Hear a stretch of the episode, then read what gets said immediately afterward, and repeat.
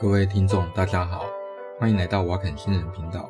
今天呢是二零二三年一月十九日，呃，今天刚好是小年夜，所以呢，先跟大家呃拜个年，祝大家兔年快乐，兔年行大运，哦，然后前兔无量，哦，这好像听起来哪里怪怪的，反正总而言之就是过年嘛，就是这样子，虽然。虽然呢，大家都还在放假，不过我已经开始上班了。那也就是利用上班的空档，那来录个 podcast 这样子。虽然呢、我们应该说我没有在节目里面吼表达公开预测的这种坏习惯，预测说今年会发生什么事，预测会发生什么事。不过反正都好玩嘛，还是可以讲看看啊。因为我看别的节目好像都在做这件事情。我们先从。呃，生物医疗方面开始好了。那生物医疗方面的话，那现在当然我们都知道，现在是农历过年嘛。那农历过年的话，因为 COVID-19 在中国传播的非常的快速，那也造成了很大量的医疗能源不足，那甚至医疗崩坏的情形。那在这种状况下的话，哦，我们可以猜测啦，中国的。惨状哦，可能还会持续一段时间。那这个一段时间是多久呢？至少还要一两个月。那整体的死亡人数可能会在两百到三百万之间，或者甚至以上这样子。那会高到什么程度？其实也是看他们之前打的疫苗，还有呢，就是看说哈，中国之后。他们的政策会变成什么样子哦，来判断呐，所以现在还不知道。但是从我侧面知道的一些资料啦，就是说中国现在啊，呃，跟辉瑞那还没有完全达成协议。那辉瑞呢是一个药厂，那他们制造的一个药叫做 Paxlovid，那 Paxlovid 算是目前。呃，用来治疗 COVID-19 算是很好用的一个药。我们讲的是治疗，不是预防，不是打疫苗那一种。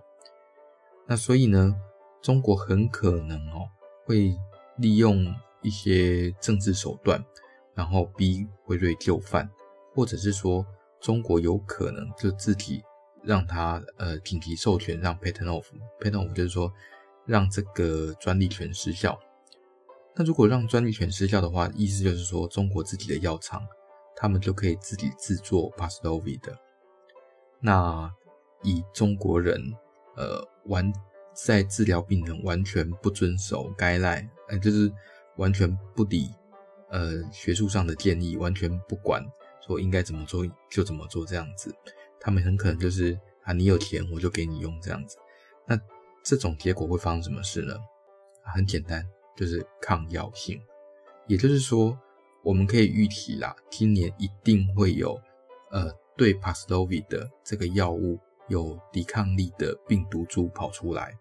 以现在哈在纽约或者说在美国比较流行的病毒株，现在已经不完全是 Omicron 了，有一个叫做有一个叫做 XBB 或者叫习爸爸 的缩写 XBB 这个病毒株。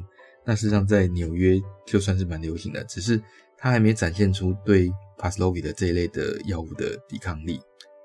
那可是我们可以预期说，呃，新的 XBB 或者是我也不知道怎么命名了，我也搞不清楚了。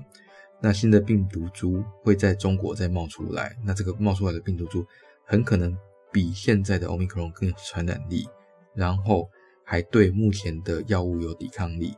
当然啦、啊，对。你疫苗对它的效果可能也不会太好哦，我是说预防的部分呐。好，那这个是生物的部分。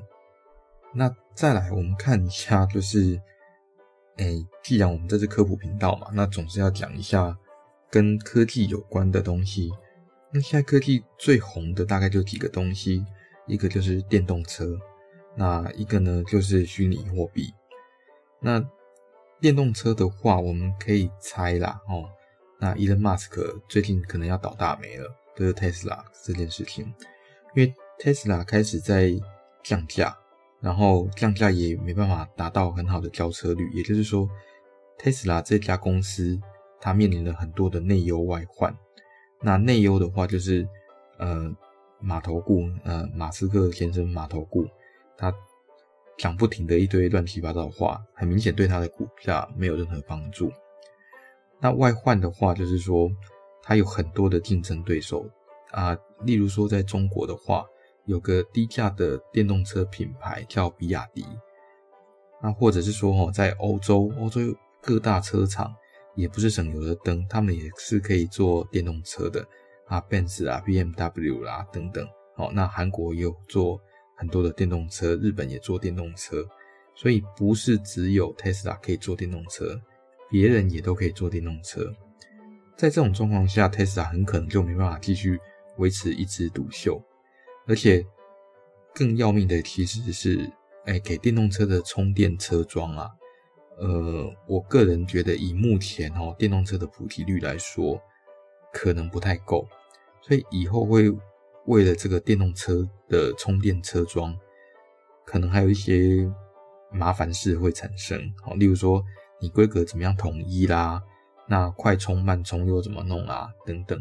好，那好，那这个是 Tesla 或者说电动车这个部分。那另外一个部分的话，我们来讲一下虚拟货币。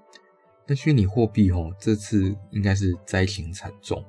那灾情惨重的原因，我觉得啊，那除了 FTS 倒掉以后，后面一连串的那个呃金融风暴，像现在啊，Genesis 也要倒大霉了。呃，Genesis 基本上就是全世界最大的呃虚拟货币的放款公司。那放款公司的意思就是说，我曾经借了你们这些其他的公司很多的钱。那假设哈，Genesis 破产，或者是呃，或者濒临破产这样子吧，哦，那这个时候他必须把他的债权收回，就是强迫别人要还债。那如果强迫别人还债的话，就有可能引发呃更剧烈的一些震荡、震荡。那例如说，我们之前也有提过，就是说。他的旗下有另外一个公司，那他手上的那个虚拟货币叫 Bitcoin，就是比特币，事实上算是全世界最大的储存量都在那个地方，所以他破产了。不管怎么说，他把东西放出去以后，那就会造成比特币的价格大崩盘。哦，所以呃，我们可以猜测啦，就是今年对各个做虚拟货币的公司来说都不会是很好过的一年。好，那谁会好过呢？啊，事实上还真的会有好过的公司。什么公司呢？就是跟 AI 有关的公司。那我们知道说，哦，之前大概在二零二二年十一月的时候，有一个公司叫做 OpenAI。那 OpenAI 这家公司事实上是以微软为主要投资者的一个公司。那它发表了一个叫做 ChatGPT。所谓的 ChatGPT，它事实上是一个 AI 城市。那这个城市它是连到 OpenAI 这家公司里面的 server，他们的那个伺服器。然后你可以输入一些问题呀，哦，那它就会提供你一些根据 AI 提供的一些回答。哦，那细节我们不提，我们只说它呢有可能哈帮企业提供比较好的客服。怎么说？因为他讲的话就非常拟人化。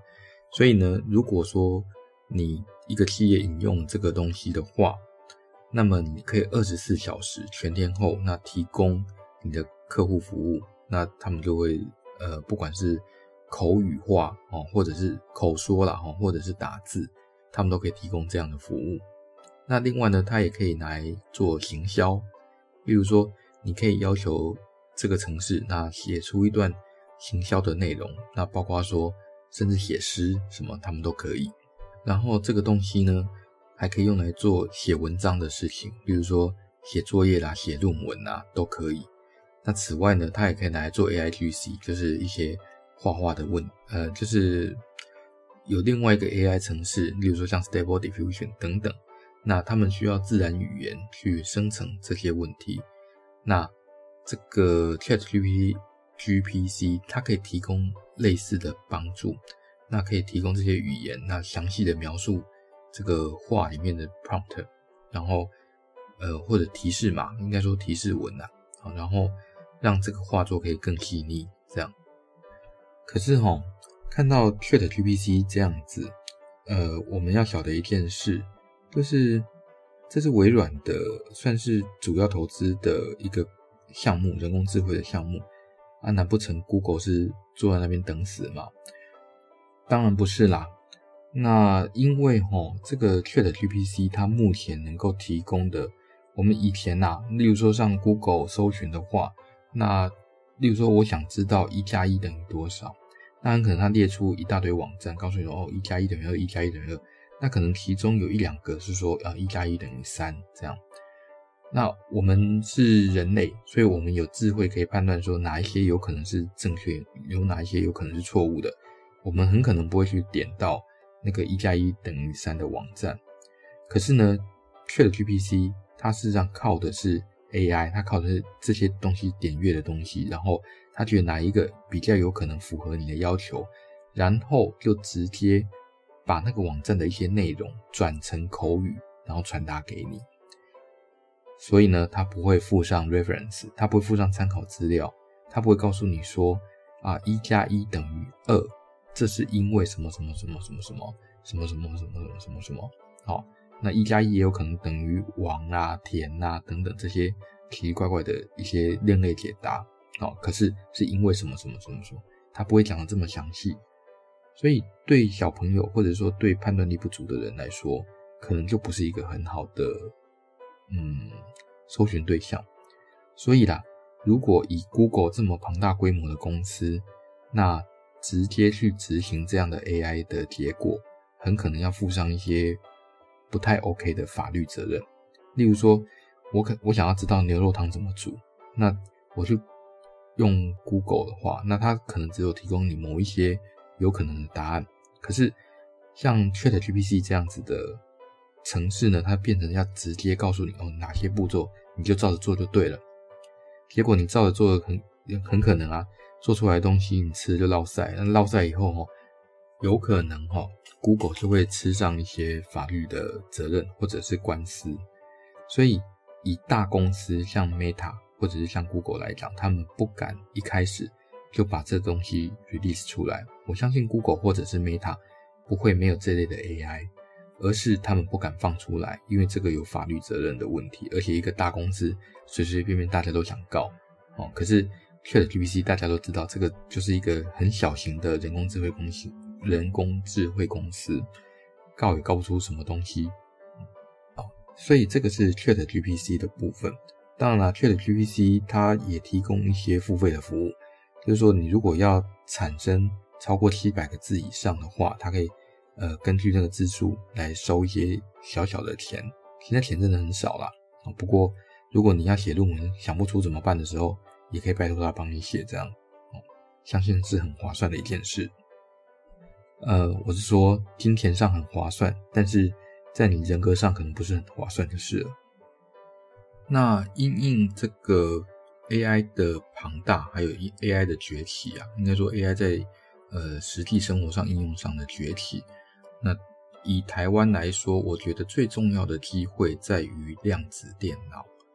那量子电脑的强项哦，那其实就是你要找出这种乱数产生啊，因为 AI 它需要靠一些乱数，那寻找这种没有排序的数列的最小值啦，那找到那种各个不同的节点啊，这种的连结问题，那找到特征的吻合等等，它有各种的那个演算法，那这个都是吼传统电脑不容易解决的问题。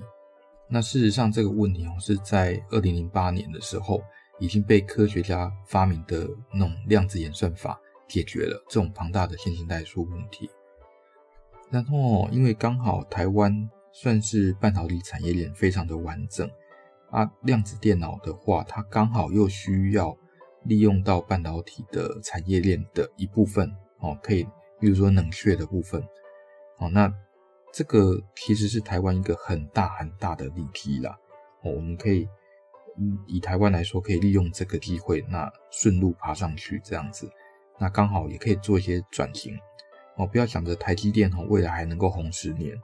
那事实上，呃，晶片我的看法是也接近到头了哦。那为什么接近到头呢？主要的原因是现在最高的产能，应该说最高最先进的技术大概就到零点七纳米。哦，那当然这个是还没有量产。那为什么会是零点七纳米呢？那主要是因为到了零点零点七纳米之后，那就会有所谓的穿隧效应。这个是以目前的人类科技应该是无法解决的，至少以我这个小脑袋是想不出有什么解决的方法。所以呢，别的国家早晚都会跟上来，这是必然的。也不要想着说一个产业能够吃一百年，那是不可能的。所以台湾大概能做的是，就是想办法呃跟着转型，然后转型以后再抓到另外一波风潮，再跟着崛起。那以目前来看的话，应该量子电脑会是一个呃台湾目前最有优势的一个产业。好，那最后一个齁，就是算是预言俄乌战争、俄乌战争的结果吧。因为俄乌战争这件事情啊，那俄罗斯很明显不是普丁一个人说了算。假设齁，普丁他说，嗯，我决定停战了，齁，不管怎么样，我要停战了。那，呃，他下面的人事实上是不会放过他的。那即使哦，普丁被暗杀，或者是普丁因为健康因素下台，或者他不管什么原因死亡，或者是失势了，他下面还是会有另外一票人，那跟着跳出来。哦，这个就有点像当时，呃，二次大战的时候德国的纳粹，如果希特勒真的，哎，中间就被暗杀掉，或或者因生病或干嘛不见了。他下面还是有一堆人支持他的民族主义观点，所以呢，呃，俄罗斯的状况是这样子，所以他不可能因为普丁一个人决定不要打仗了，就会直接停掉。那以俄罗斯的观念来说，我就是应该要把呃乌克兰吃掉，哦，因为这就是我们大俄罗斯联邦的一部分嘛。那就算没有吃掉，至少我要把呃乌克兰的东边吃掉。而以乌克兰的观点来说，这个就是我的呃主权完整啊，我怎么可以没事就把我的领土让给你呢？这是不对的嘛。好，所以这个基本上看起来是没有和解的可能，那只能一直拖拖到俄罗斯这次的动员兵被磨掉为止啊。为什么说被磨掉？因为现在很明显，俄罗斯它就是比乌克兰庞大。但是呢，它的庞大也是要靠很多的动员。那乌克兰虽然比较弱小，但是它得到很多的呃西方军援。我们可以想象成这是一直在输血啦，虽然它一直在失血，但是也一直在输血。以目前的状况来看，哈，美国会持续的给军事援助，但是哈不会给太多。那为什么呢？因为只有一直对俄罗斯放血哦，你可以这样想哦，就是。想办法消耗俄罗斯的这些国力，那才是符合美国的最大利益。那可是符合美国最大利益，不等于符合德国、法国的最大利益。德国、法国等等这些呃北约国家最希望的就是战争赶快结束。所以他们如果希望战争赶快结束的话，聪明的人应该是想办法给乌克兰更多的军援。那现在哈要讲任何的和谈都没有意义。好，为什么？因为不管乌克兰还是俄罗斯，他们要的什么东西，德国、法国都没办法给。而且呢，现在打成这样子啊，已经死伤太高了。那乌克兰跟俄罗斯两边哦都不可能，呃，没有任何赔偿就结束这样。那即使啊，就是乌克兰哦完全把乌克兰全境都收复了，我告诉你，这个俄罗斯还是会继续打，战争不可能结束。以目前来看，哈，最好的结果是，呃，普丁撒尤娜娜哦，然后他下面的政客上来，上来以后，那采取比较软的状况，哦，那最后呢，就是呃，俄罗斯境内，那因为那动员的力道太强，那结果就是整个俄罗斯崩解，俄罗斯联邦崩解，这样，这个是最好的情形。那最坏的情形呢，基本上就是，呃，变成世界大战哦，就是 World War Three 哦，然后开始用核弹啊等等这种情形。那卡在中间比较偏不好一点的情形，就是像呃南北韩这样子，他们就是呃停火，但是没有停战，即使到现在哦，南北韩还是处在战争状态哦。可是他们没有在互相打来打去，哦，所以这个算是相对比较不好的状态。不过也有可能会变成，呃，俄国跟乌克兰之间的实质状态，因为两边都已经打不下去了，但是呢又不可能停战，就会变这样子。好，好，呃，今天大概就这样。那我们下一次来聊一下一些 AI 常见的应用好了。既然讲到 AI 了，那刚好我也利用 AI 做了一些事情啦。那所以跟大家介绍一下 AI 好啦。那喜欢我们的频道的话，欢迎按赞、分享、订阅哦。